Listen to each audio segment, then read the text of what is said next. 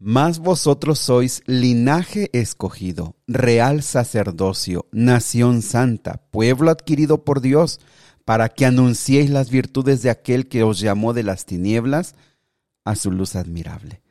¿Te gustaría conocer qué dice Pedro acerca del sacerdocio? ¿Te gustaría saber qué dice Pedro acerca de cómo nuestra conducta debe ser una de nuestras mejores armas espirituales en un mundo de corrupción? Pero sobre todo te gustaría conocer cómo nosotros deberíamos anhelar cada día el conocer la palabra de Dios. Quédate con nosotros, estudiemos juntos Primera de Pedro capítulo número 2.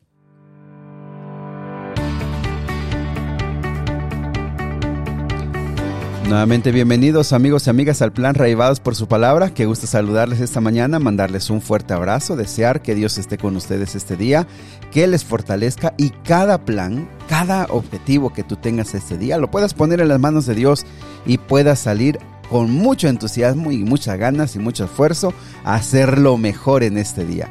Te mando un fuerte abrazo también a quien se está eh, uniendo a este plan. Decirte que aquí estamos para animarte, para apoyarte, para que tú puedas desarrollar el hábito de leer la Biblia y que nuestra meta estamos por alcanzarla, que es leer todo el Nuevo Testamento juntos. Así que bueno, vamos a comenzar. Abre tu Biblia, Primera de Pedro, capítulo 2. Muy bien, eh, siguen una serie de consejos muy prácticos, muy útiles y que nos ayudan a entender eh, la vida práctica del cristianismo. El, primero, el primer consejo se encuentra en el versículo 1, dice, desechando pues toda malicia, todo engaño, hipocresía, envidias y todas las detracciones. Desechando. ¿Sabes que esa palabra desechar eh, tiene la idea de, o también otras la traducen como despojarse? Esta palabra tiene la idea cuando tú te quitas eh, la ropa, es decir, te despojas, te quitas la ropa y te cambias, ¿no? Esa es la idea, aquí quitarse algo que traes puesto encima y te lo quitas.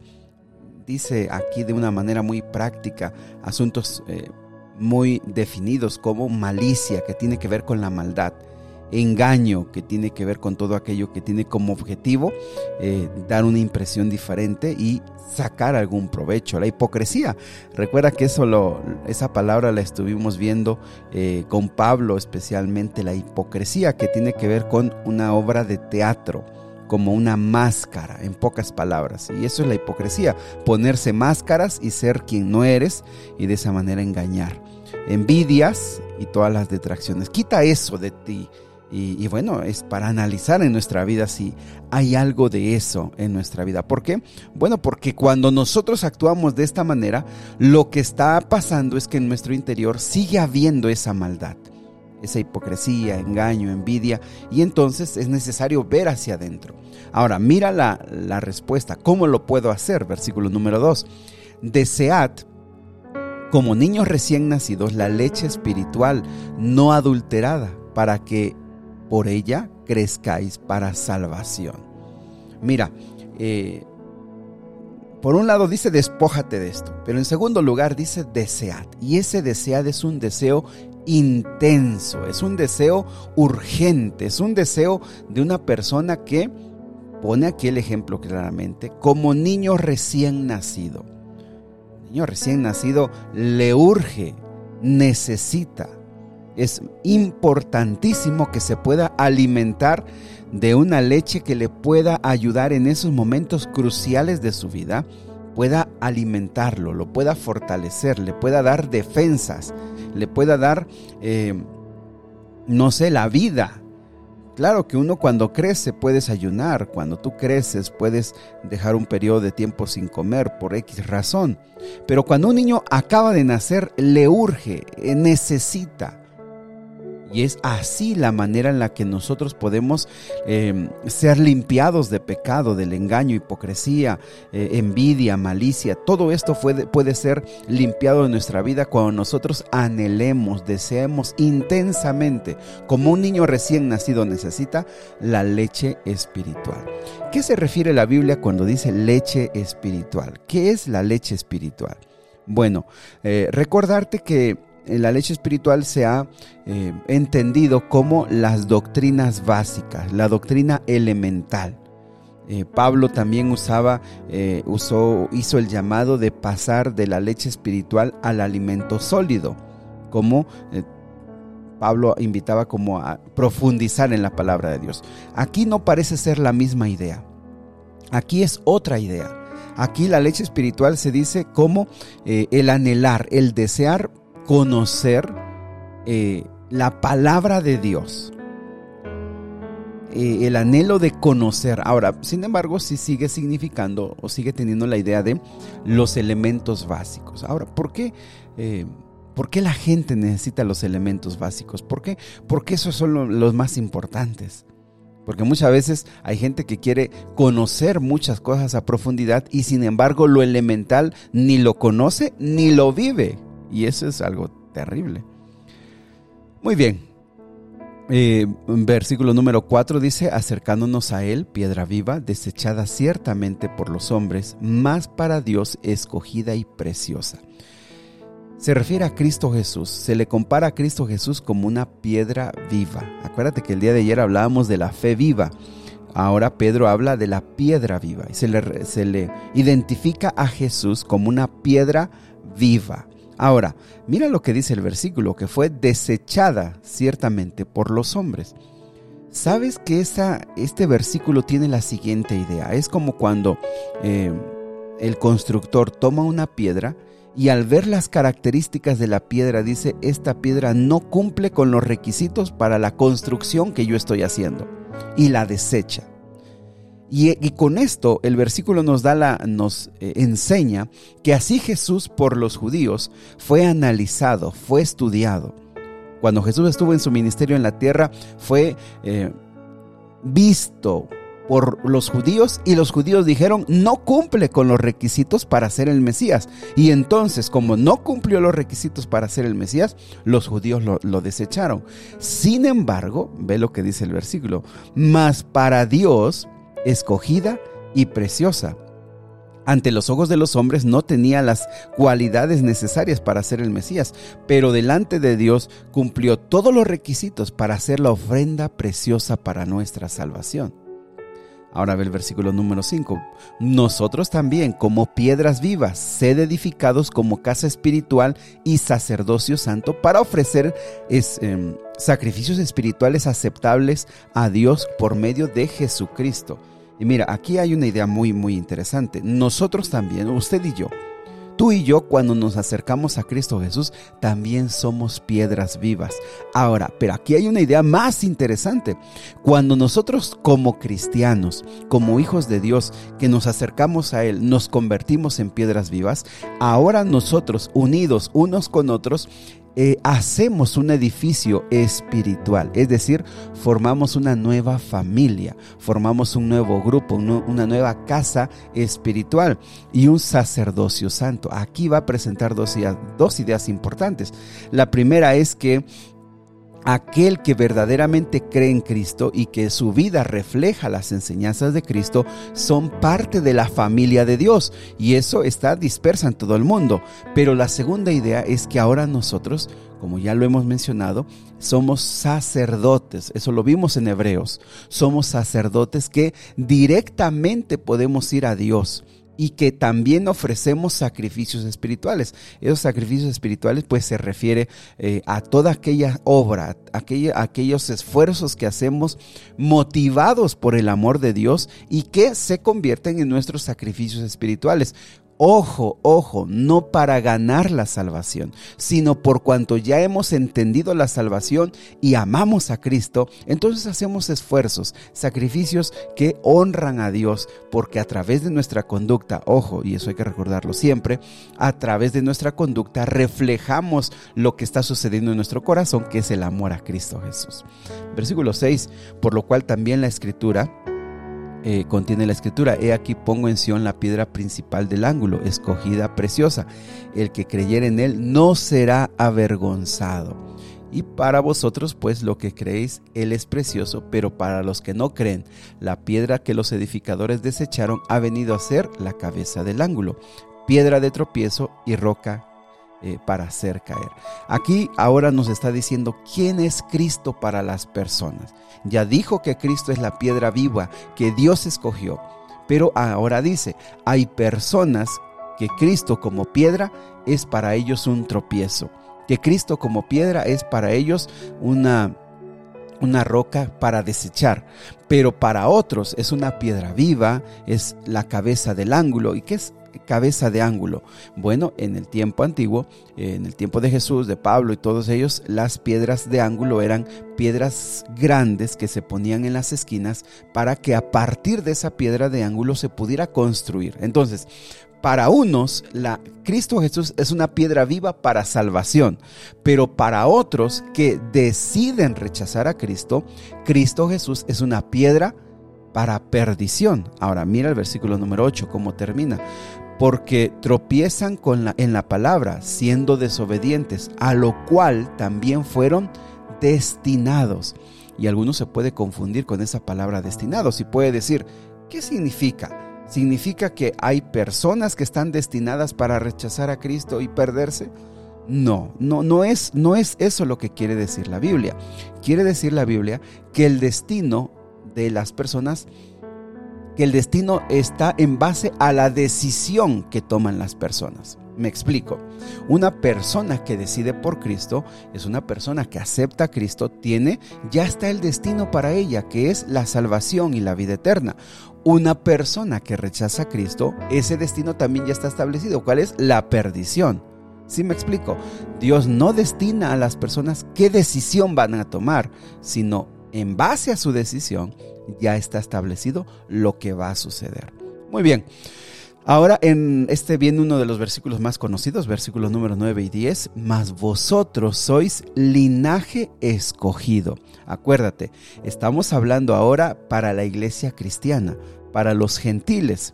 Y ahora le dice, ustedes son un linaje escogido un real sacerdocio, una nación santa, un pueblo adquirido por Dios para que anunciéis las virtudes de aquel que os llamó de las tinieblas a su luz admirable. ¿Y eso qué quiere decir? Bueno, lo que quiere decir es que ahora nosotros como cristianos conformamos una nación, un pueblo de Dios que no precisamente está en un país o en una eh, cultura, sino está regado en todo el mundo. Aquel que ama, que ha aceptado a Cristo, que lo ama y que refleja en su vida las enseñanzas de Cristo, es parte de este pueblo.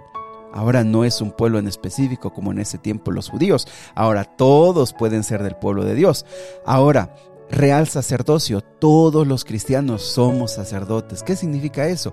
Que tenemos acceso directo ante el Padre sin intermediarios humanos como en el Antiguo Testamento. Somos una nación santa, un pueblo que fue adquirido por Dios y que ha sido llamado a salir de las tinieblas ahora a vivir en la luz admirable. Ojo con eso. Salimos de las tinieblas y ahora vivimos en la luz admirable. Dice, versículo 10, vosotros que en otro tiempo no erais pueblo, pero ahora sois pueblo de Dios. Ojo con eso. Antes, en el Antiguo Testamento, la salvación, Dios decidió que fuera eh, el pueblo judío el, que, el depositario, el que recibía esa salvación para compartirla al mundo.